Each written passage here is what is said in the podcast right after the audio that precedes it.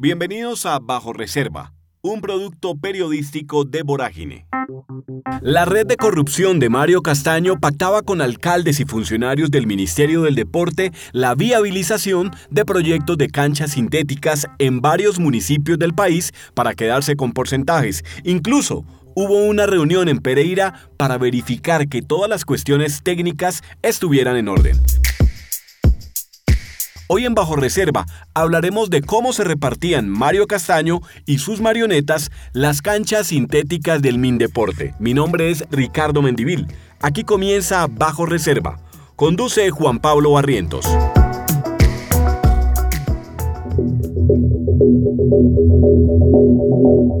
En el aparato judicial colombiano reposan cientos de miles de expedientes en ellos se narran hechos que los poderosos darían lo que fuera para que sigan ocultos.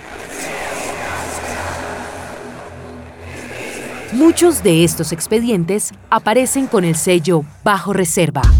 Bajo Reserva. Vorágine, Periodismo Contracorriente, logró crear una metodología legal para acceder a esa información.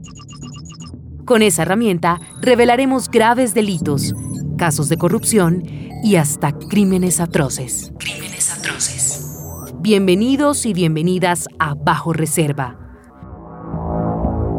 La estructura criminal que lideraba el senador liberal Mario Castaño estaba integrada por al menos 13 personas que se encuentran hoy capturadas.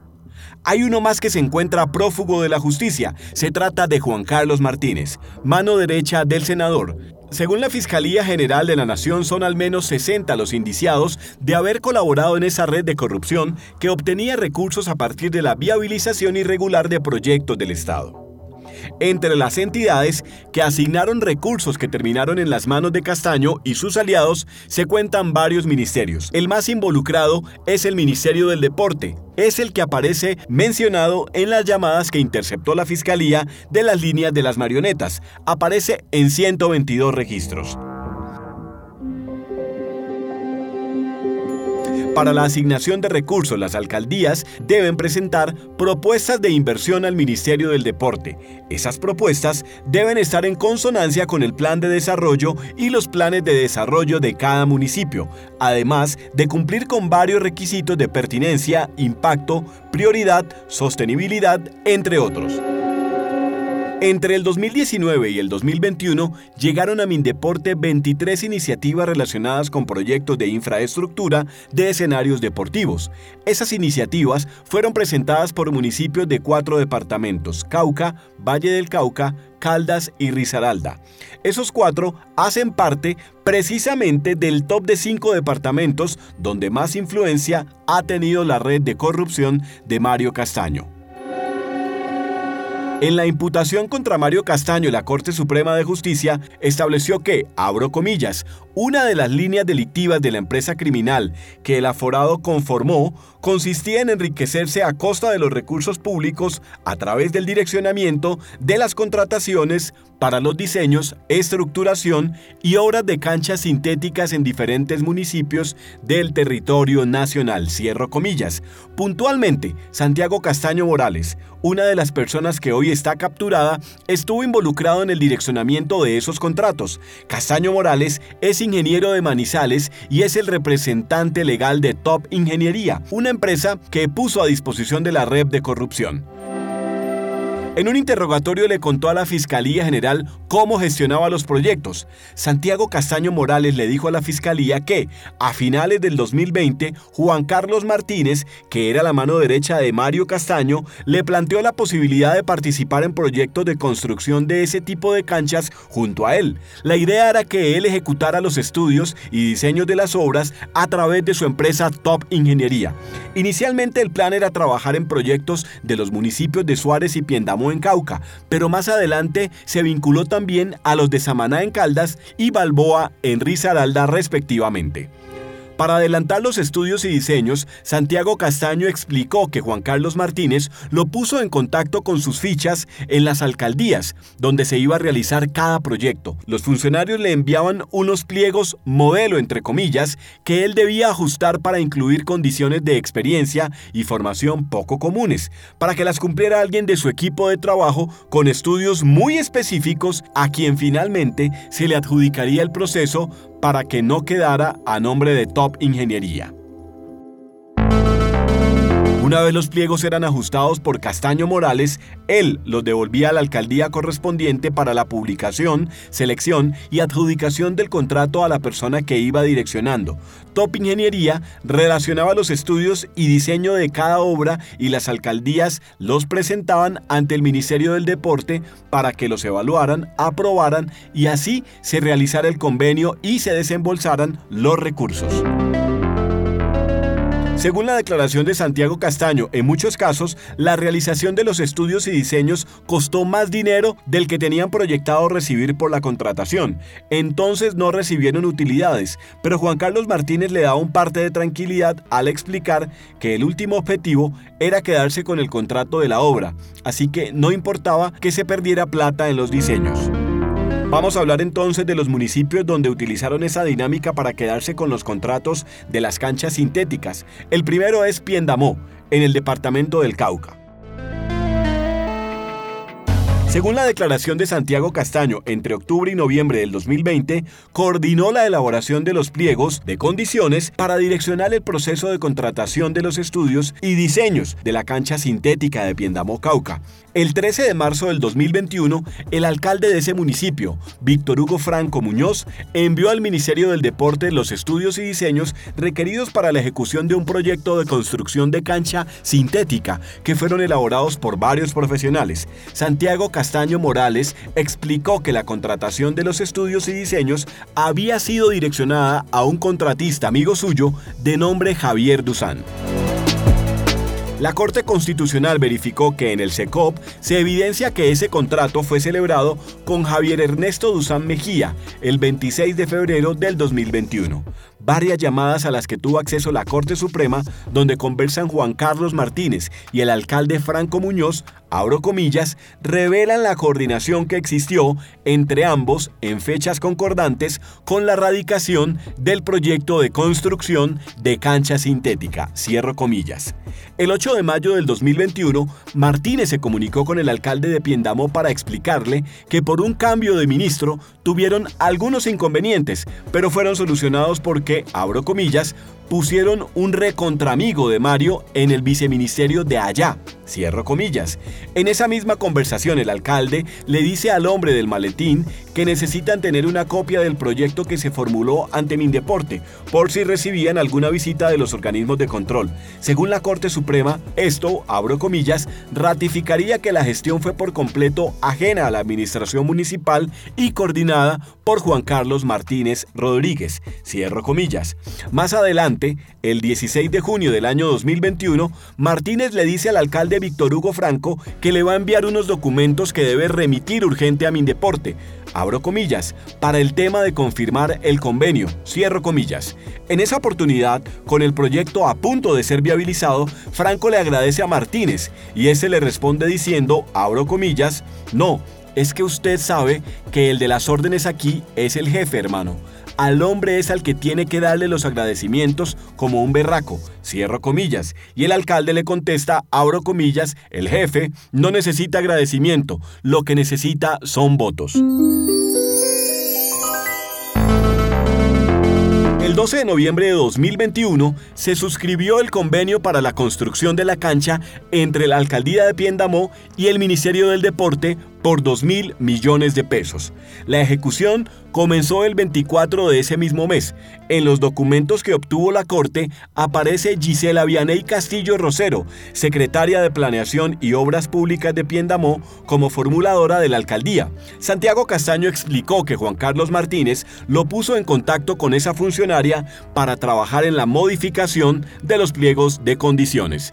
Santiago Castaño regresó el pliego de condiciones ajustado a la funcionaria Castillo para continuar con el proceso de selección, pero antes de su publicación, el área jurídica impuso exigencias patrimoniales diferentes a las acordadas y el consorcio que habían constituido no las cumplía. Por esa razón fue descartado.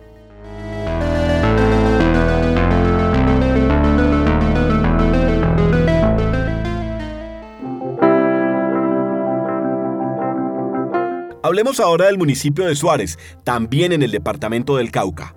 La Corte Suprema encontró que el 4 de marzo del 2021 se abrió un proceso de investigación pública para realizar los estudios y diseños para la contratación de una cancha sintética en el corregimiento de la toma del municipio de Suárez, Cauca. El contratista seleccionado fue Andrés Felipe Osorio Vallejo, que suscribió un contrato por 25 millones de pesos el 10 de marzo.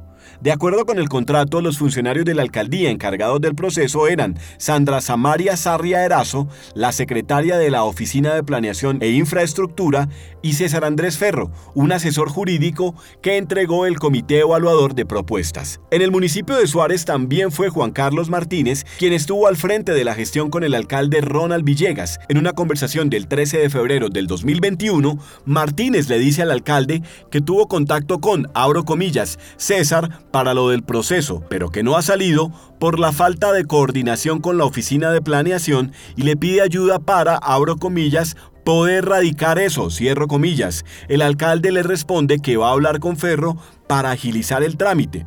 Esto indica que un mes antes de la adjudicación del contrato de estudios y diseños de la cancha ya estaba comprometido. Continuemos entonces con el municipio de Samaná, en Caldas. Santiago Castillo Morales le dijo a la fiscalía que tuvo comunicación con un funcionario de la alcaldía de Samaná Caldas para direccionar los pliegos de condiciones de los estudios y diseños de la cancha sintética del corregimiento de San Diego a la empresa Ecoinco SAS, que finalmente se quedó con el contrato de 22 millones de pesos. Con respecto a la ejecución de esa cancha, Castaño Morales le dijo a la fiscalía que se enteró de que el proyecto había sido viabilizado ante el Ministerio del Deporte, pero Juan Carlos Martínez no le informó de ello ni participó en el proceso para la ejecución de la obra. Además de San Diego, en el municipio de Florencia, en Caldas, también se adelantaron diseños y estudios previos por las marionetas. En este caso el encargado fue Juan Sebastián Vargas Marín, ex secretario de Planeación de Manzanares Caldas, que fue contratado por 24 millones de pesos en noviembre del 2020. De esos dos proyectos, según la información que entregó el Ministerio del Deporte a la Corte Suprema, solamente se postuló el del corregimiento de Florencia, que fue radicado el 13 de marzo del 2021 y se encuentra en ejecución por 2 mil millones de pesos. En una conversación entre Juan Carlos Martínez y el alcalde de Samaná, Alfredo Odacid Valencia, Martínez le informa que el proceso de Samaná está listo, pero que para sacar otro proceso no será a través de Sebastián. Le dice que él es el secretario privado de Mario Castaño y que él tiene las flechas para que le revisen sin problemas. El último municipio del que vamos a hablar es el de Balboa, en el departamento de Risaralda. Santiago Castaño Morales explicó que, por orden de Juan Carlos Martínez, se presentó ante el alcalde de Balboa, Risaralda, Huberto Vázquez Vázquez, para mirar, abro comilla, los temas de las canchas que ya estaban los recursos adjudicados. Ahí acordaron que Castaño Morales iba a formular el pliego de condiciones con unos requisitos específicos ajustados al consorcio ICOTOP, el único que se postuló en el proceso de selección. Ese consorcio estaba conformado por las empresas Top Ingeniería SAS e ICODIN SA, que recibiría el 4% de comisión por prestar el nombre para cumplir las exigencias de experiencia. El 29 de diciembre del 2020 se suscribió el convenio entre Mindeporte y el alcalde de Balboa, Huberto Vázquez Vázquez, y tuvo un valor de 900 millones de pesos. La ejecución del convenio inicialmente se previó hasta el 25 de agosto del 2021, pero después se extendió el plazo primero hasta el 31 de diciembre del 2021 y después hasta el 31 de julio del 2022. Luego de la suscripción del convenio, se realizaron dos giros de dinero de Mindeporte a la alcaldía de Balboa. Primero, se transfirieron 290 millones el 4 de julio del 2021 y después 620 millones en diciembre del mismo año. El municipio de Balboa publicó en mayo del 2021 el aviso de convocatoria para llevar a cabo la licitación pública para la construcción de la cancha sintética. El consorcio Icotop fue el que suscribió el contrato de obra el 8 de septiembre del 2021. Ese consorcio recibió un anticipo por la suma de 272.908 millones, de los cuales 100 millones fueron entregados a Mario Castaño.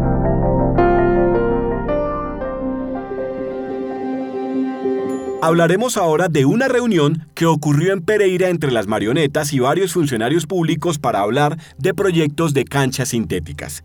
Según las evidencias recogidas por la Fiscalía, Juan Carlos Martínez organizó una reunión en Pereira con funcionarios del Ministerio del Deporte y de los municipios involucrados para hacer, abro comillas, la revisión y el acompañamiento de los procesos deportivos que tiene el hombre, es decir, el senador Mario Castaño.